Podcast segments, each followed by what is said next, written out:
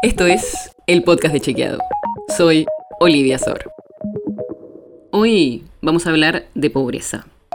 Porque ya sabemos que en el país hay una pobreza altísima y que afecta la vida de millones de chicos y de chicas. Pero UNICEF Argentina hizo una nueva encuesta sobre la situación de la niñez y la adolescencia que tiene datos que nos parecieron muy impactantes. Esta encuesta, para que sepas un poco más, se hizo a fines de junio y se basó en conversaciones telefónicas con más de 1.600 hogares en todo el país donde viven niños, niñas y adolescentes. El primer dato que nos sorprendió fue que un tercio de los hogares en donde viven niños, niñas y adolescentes no tienen ingresos suficientes para cubrir sus gastos mensuales corrientes. Y en más de un tercio de los hogares se dejó de comprar algún alimento por falta de dinero. Y en ese contexto hay un dato muy preocupante, y es que casi el 20% de los adultos que fueron consultados dejaron de comer alguna comida, el desayuno, el almuerzo, la merienda o la cena. Y el 7% de los niños también están alimentándose menos. Hablamos con especialistas y están especialmente preocupados porque una alimentación adecuada en el principio de la vida es muy importante para el desarrollo de los niños y las niñas. Y por eso estos resultados, si no lo hicieron, deberían alarmarte. Además, no está solo el tema de la cantidad, sino también de la calidad.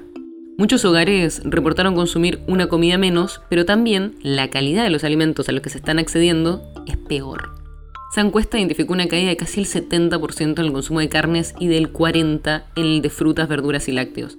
Y al mismo tiempo un aumento de la cantidad de fideos, harinas y panes. O sea, un cambio hacia una alimentación menos balanceada.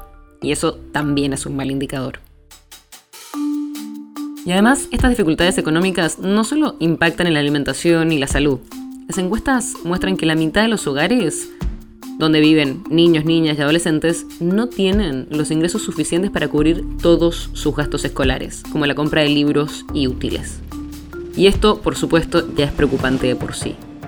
Pero también impacta en otro indicador muy complicado, que es el trabajo infantil y la encuesta muestra que casi uno de cada cuatro adolescentes consultados, o sea, alrededor del 25%, están trabajando. Dentro de todos estos datos muy complicados, el documento destaca una política pública hace varios años, la asignación universal por hijo, la famosa AUH.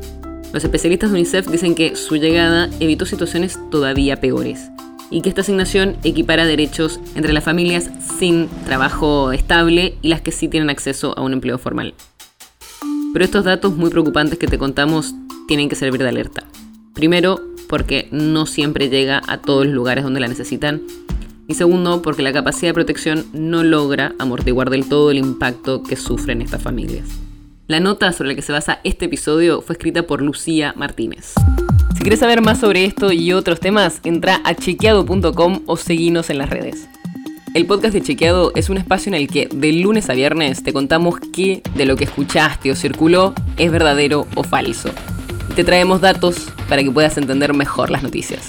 Si tienes una idea, algún tema del que te gustaría que hablemos en un próximo episodio, escribinos a podcast.chequeado.com.